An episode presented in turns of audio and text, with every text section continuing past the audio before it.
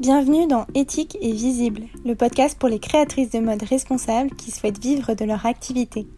Je suis Charis, entrepreneuse passionnée par la mode, consultante Instagram et fondatrice de la Sustainable Academy, le programme en ligne qui aide les créatrices de mode engagées à se développer. Dans ce podcast, tu trouveras une bonne dose d'inspiration, de motivation et surtout beaucoup de conseils pour émerger sur Instagram, attirer des clients en continu et faire de ta marque de mode responsable un succès. Bonne écoute Hello et bienvenue dans ce nouvel épisode d'Éthique Visible consacré cette fois-ci à l'influence. Alors l'influence, c'est un domaine très très large et il y aurait énormément de choses à dire dessus. C'est le premier épisode qui est dédié à ce sujet, mais je pense qu'il y en aura d'autres euh, parce qu'il y a plein d'angles différents à aborder. Et euh, aussi parce que bah, l'influence, c'est vraiment une des clés qui peut te permettre de gagner en visibilité et en notoriété. Et je sais à quel point euh, c'est la mission la plus compliquée à réaliser lorsqu'on est une jeune marque de mode éthique, et notamment une jeune marque de mode éthique avec peu de moyens. La visibilité, tu ne peux pas t'en passer, c'est une des clés pour développer ta marque de mode éthique, puisque euh, statistiquement parlant, plus tu es visible, plus tu attires de nouvelles personnes, plus euh, tu vends et plus ta marque se développe. Et donc l'influence, c'est vraiment une des actions euh, qui peut te permettre de développer ta visibilité, d'attirer de nouvelles personnes et de développer ta marque. Ça va te permettre également de gagner en notoriété et en légitimité. Grâce aux collaborations avec des créatrices de contenu, tu vas exposer ta marque et tes créations à une nouvelle audience. Une nouvelle audience qui va être plus large mais qui va se rapprocher de ta cliente idéale.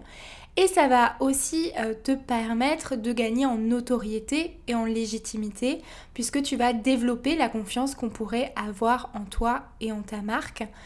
Il ne faut jamais oublier que le monde attire le monde et que certaines personnes, certaines consommatrices peuvent être freinées dans leurs achats même si elles ont un véritable coup de cœur pour tes créations en voyant que tu n'es pas encore énormément suivi sur les réseaux sociaux. Ça peut vraiment être un frein à l'achat et l'influence peut te permettre justement de dépasser ces peurs-là et d'aider ton, ton audience encore un peu timide à acheter chez toi.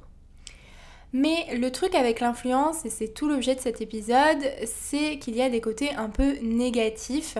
Alors je ne vais pas parler de la pertinence de l'influence quand on est une marque de mode éthique, parce que pour moi on peut très bien être une marque de mode éco-responsable et éthique et euh, avoir une stratégie d'influence tant que euh, ne choisit pas une influenceuse qui est à l'opposé euh, de nos valeurs, tant qu'on n'incite pas à fond à acheter et qu'on ne joue pas sur le sentiment d'urgence. Mais je vais me concentrer plutôt sur les pièges que tu peux éviter si tu souhaites te lancer dans l'influence afin vraiment de tirer au maximum profit de tes collaborations et d'arriver à tes fins que ce soit d'avoir plus de visibilité, de notoriété, mais aussi de vente. Euh, car je sais que si tu ne choisis pas par exemple la bonne influenceuse, si la collaboration n'est pas assez cadrée ou si tu n'as pas de réelle stratégie, tu peux euh, vite te retrouver perdu et surtout être déçu par les résultats obtenus. Donc là, l'idée, c'est vraiment de te faire une liste des pièges à éviter si euh, tu as envie de développer une stratégie d'influence pour ta marque de mode éthique. Rentrons tout de suite dans le vif du sujet avec le premier piège à éviter selon moi lorsqu'on commence à s'intéresser à l'influence. C'est disons d'être un peu trop pressé et de ne pas prendre le temps d'établir une vraie stratégie.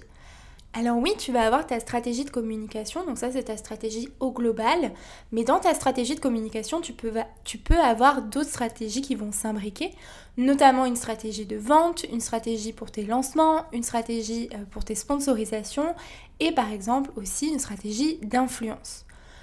En gros, si tu veux, la stratégie d'influence, euh, ça va être savoir déjà quelle influenceuse tu vas viser, c'est-à-dire, euh, comme pour la définition finalement de ta cliente idéale, de dresser son portrait, avec quelles influenceuses tu veux travailler. Ensuite, quelle est l'audience que tu vas toucher Donc il faut que les followers des créatrices de contenu avec lesquelles tu vas travailler ressemblent à tes followers et surtout à ta cliente idéale si tu veux qu'il y ait euh, des conversions. Il faut aussi que tu saches quel est le but de cette collaboration. Est-ce que tu cherches à augmenter ta communauté? Est-ce que tu veux plutôt créer de la confiance au sein de ta propre audience? Est-ce que tu cherches euh, directement à convertir, à faire des ventes? Alors bien entendu, une collaboration peut te permettre d'atteindre ces différents objectifs en même temps, mais c'est bien d'avoir un objectif principal en tête pour pouvoir le mesurer, savoir si tu l'as atteint, mais aussi pour pouvoir cadrer les collaborations, expliquer clairement à la créatrice de contenu ce que tu attends Dans ta stratégie d'influence, tu vas également déterminer euh, le rythme un peu de collaboration. Est-ce que tu veux que ces collaborations soient assez fréquentes ou est-ce que tu veux plutôt activer euh, des partenariats à des moments clés comme pendant les lancements de nouvelles collections? Enfin, il est important de savoir quel type de collaboration tu recherches.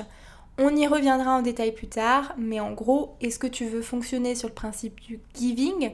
Donc ça, c'est le fait d'offrir de manière spontanée une ou plusieurs créations à une influenceuse, ou sur le principe de rémunération, où tu vas envoyer une ou plusieurs pièces à l'influenceuse et la rémunérer également pour avoir euh, eh bien, un contenu un peu plus élaboré, un peu plus poussé, un peu plus cadré, professionnel, entre guillemets. Alors avant de foncer tête baissée dans de multiples collaborations, t'invite vraiment à prendre le temps d'établir cette première stratégie à partir des points que je viens de soulever.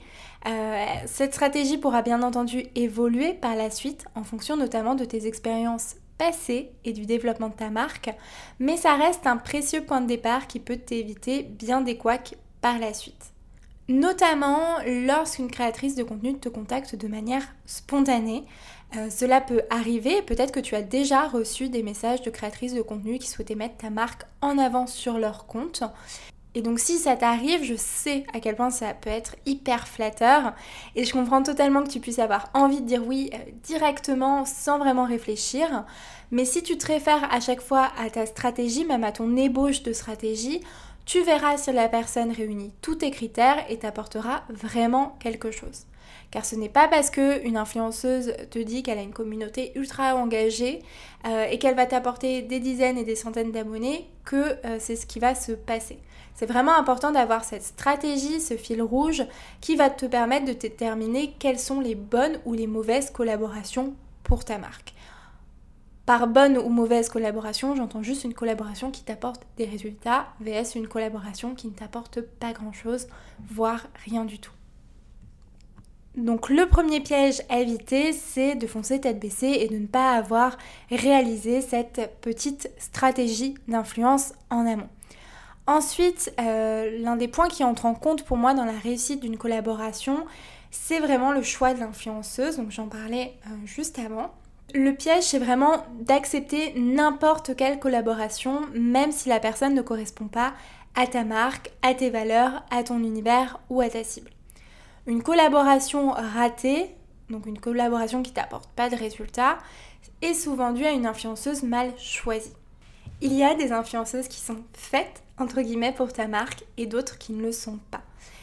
Pour moi, les critères primordiaux à avoir en tête euh, lorsque tu dois choisir tes influenceuses, c'est déjà la ressemblance entre la créatrice de contenu et ta cliente idéale il est vraiment essentiel de choisir une influenceuse qui ressemble à ta cliente idéale et qui pourrait même être euh, ta cliente en fait euh, dans la vraie vie. Avant chaque collaboration, demande-toi si la personne aurait pu acheter l'une de tes créations en dehors d'un partenariat. Pour cela, tu peux déjà bah, analyser le style de la personne, regarder ce qu'elle porte au quotidien en termes de vêtements, d'accessoires, etc. Tu peux aussi regarder avec quelles autres marques de vêtements elle collabore. Donc si ce sont des marques proches de la tienne en termes de style ou pas du tout. Et enfin, ça c'est un peu plus subtil et cela ne peut se faire que dans un second temps quand un premier contact a été établi. Mais euh, tu peux prêter en fait une attention particulière aux mots qu'elle va employer lorsqu'elle parle de ta marque et de tes créations. Est-ce qu'elle paraît sincèrement emballée? Est-ce qu'elle a compris un peu le concept de ta marque? Est-ce qu'elle a déjà eu un coup de cœur pour une ou plusieurs pièces? Est-ce qu'elle a regardé ce que tu avais euh, dans, ta collection actuelle? Ou est-ce qu'elle a l'air de dire des choses un peu euh, génériques qui ne sont pas forcément propres à ta marque? Ça, c'est dans un second temps, une fois que tu as établi un premier euh, contact. Et pour moi, ça, c'est très important. Je vais y revenir juste après. Euh, mais d'établir ce premier contact avec l'influenceuse euh, qui t'intéresse ou l'influenceuse qui te contacte d'elle-même, c'est d'échanger en fait, c'est d'échanger avec elle, de voir vraiment ce qui lui plaît chez ta marque, ce qui lui plaît dans tes produits euh, et, de voir s'il y a un feeling entre vous deux. Le feeling est très important dans l'influence, euh, notamment quand tu es une jeune marque de mode éthique et que tu ne fais pas des collaborations à la chaîne. Deuxième critère à prendre en compte pour moi lorsque tu choisis une influenceuse, c'est la communauté de cette influenceuse. En fait, il faut que sa communauté, ses followers, se rapprochent également de ta cliente idéale. Par exemple, si tu es la créatrice d'une marque de vêtements pour enfants, mais que l'audience de l'influenceuse euh, est composée en majorité de femmes sans enfants, femmes célibataires et sans enfants, cela va être compliqué, je pense, de les intéresser et de leur donner envie de te suivre et euh, d'acheter tes créations.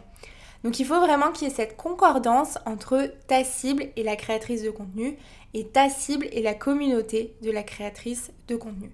Donc ça, pareil, tu peux euh, jeter un coup d'œil en fait tout simplement aux commentaires qu'il y a euh, sous ces posts. Ça va te permettre un peu d'aller voir quelques profils et tu peux regarder aussi les sujets qu'elle aborde. Donc si je reprends mon exemple euh, de créatrice d'une marque de vêtements pour enfants, et eh bien si elle aborde des sujets autour de la maternité, si elle parle de son enfant ou de ses enfants, eh bien il y a des chances qu'il y ait des mamans dans sa communauté, alors que euh, si elle n'en parle jamais, eh bien on peut imaginer que les gens qui la suivent ne le suivent pas pour le côté euh, parentalité, euh, femme, mère, etc.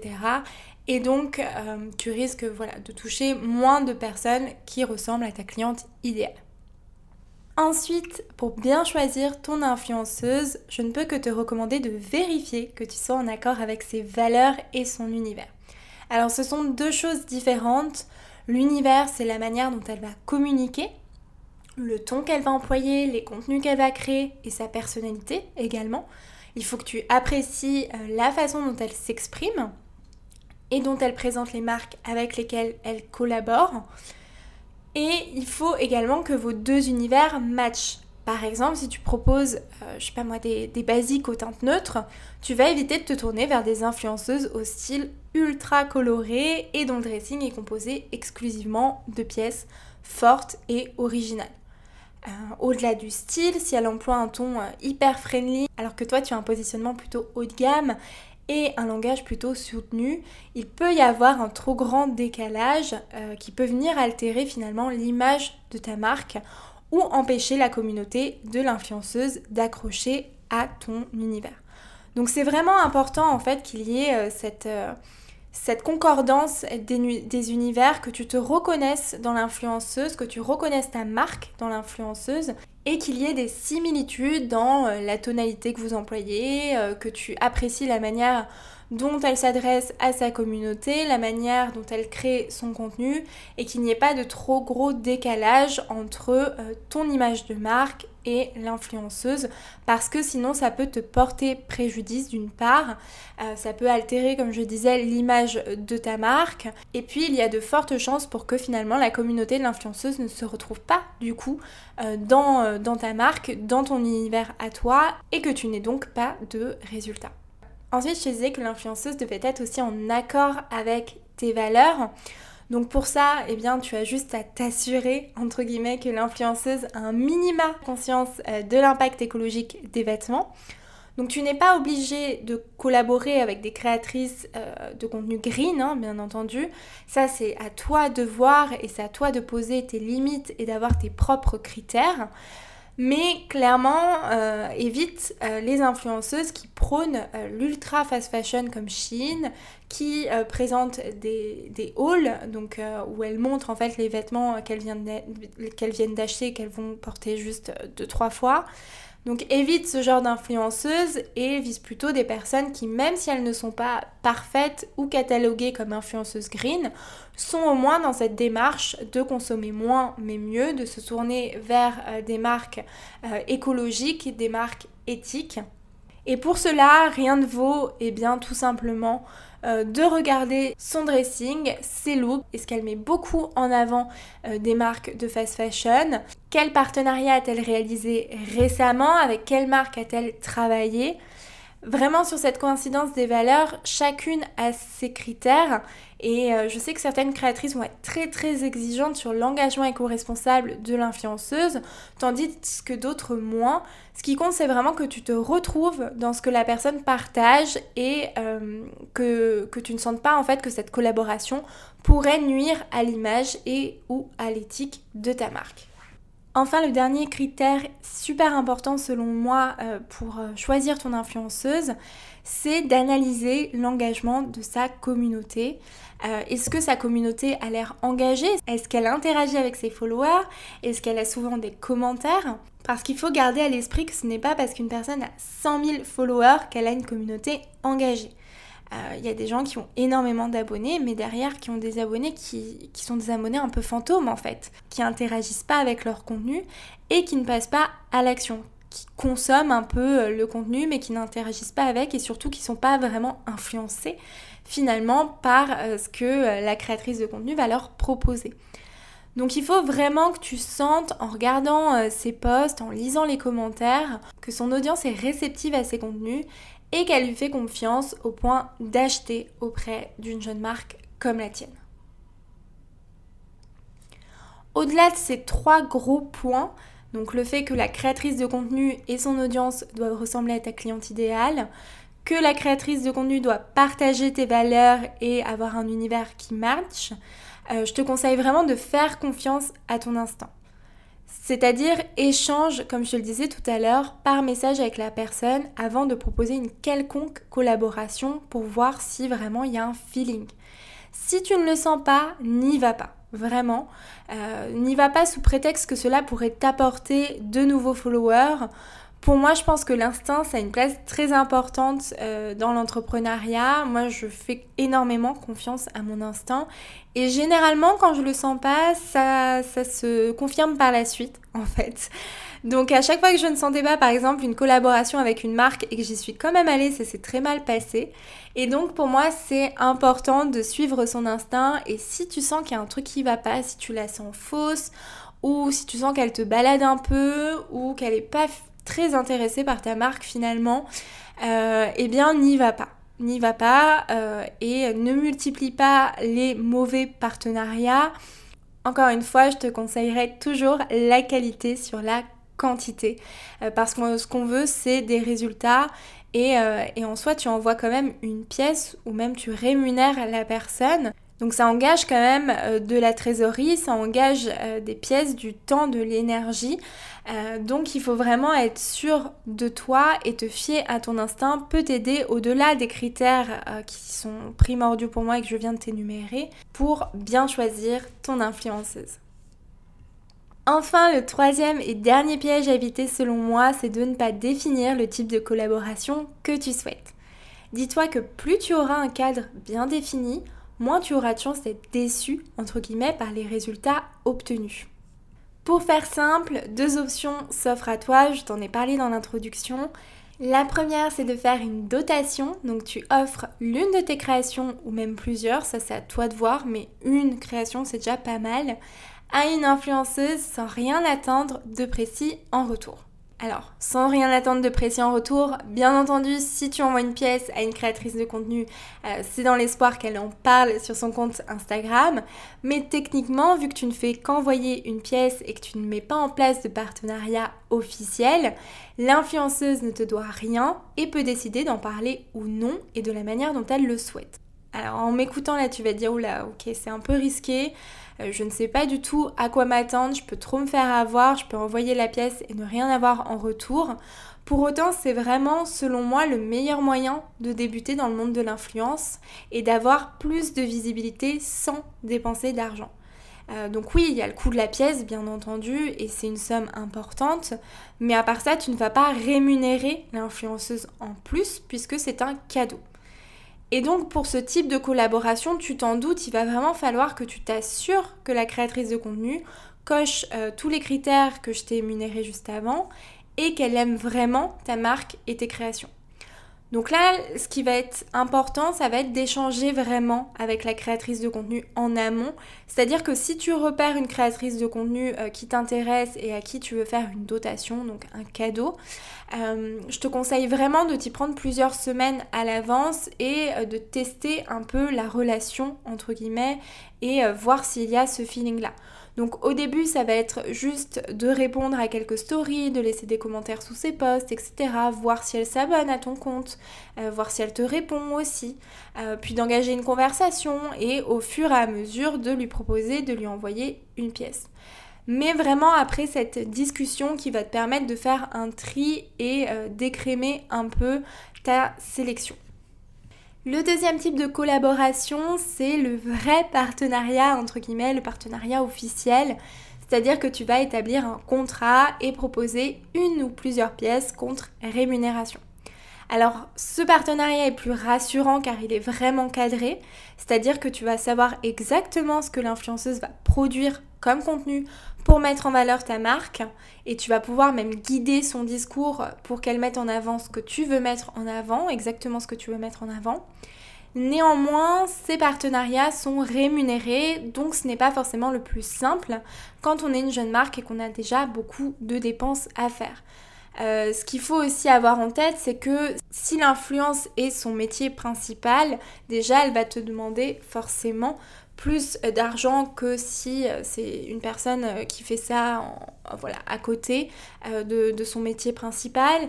Plus elle a de followers également, plus elle, elle peut te demander une rémunération importante. Donc c'est normal, c'est un métier, l'influence est un métier. Et derrière, il va y avoir un vrai travail de contenu, un vrai travail éditorial que tu n'auras pas euh, forcément dans le cadre du premier partenariat, c'est-à-dire euh, de la dotation du giving dans ce type de collaboration, tu vas vraiment pouvoir dire, euh, bah voilà, on peut euh, tabler sur euh, un réel où tu vas mettre en avant ces, ces trois pièces.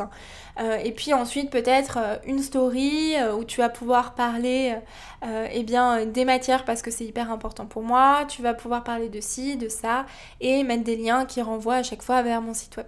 Enfin bref, tu vas vraiment pouvoir aller plus loin et cadrer le contenu qui va être créé euh, et te laisser guider aussi par l'influenceuse parce qu'encore une fois c'est son métier et euh, elle peut t'aider également à définir les bons contenus pour toi et pour ta marque.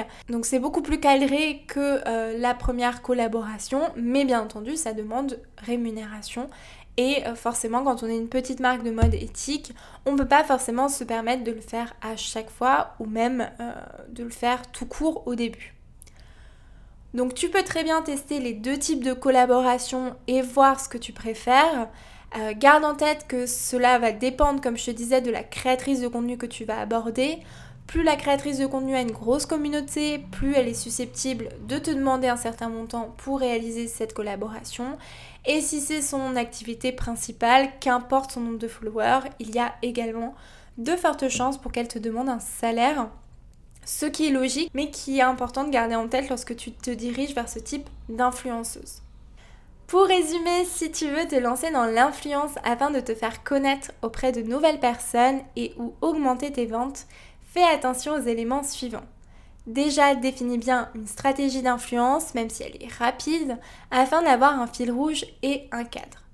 Choisis bien ensuite les personnes avec lesquelles tu vas collaborer en dressant la liste de tes critères et en t'assurant qu'elles correspondent à ta cliente idéale. Enfin, prête une attention particulière au format de la collaboration.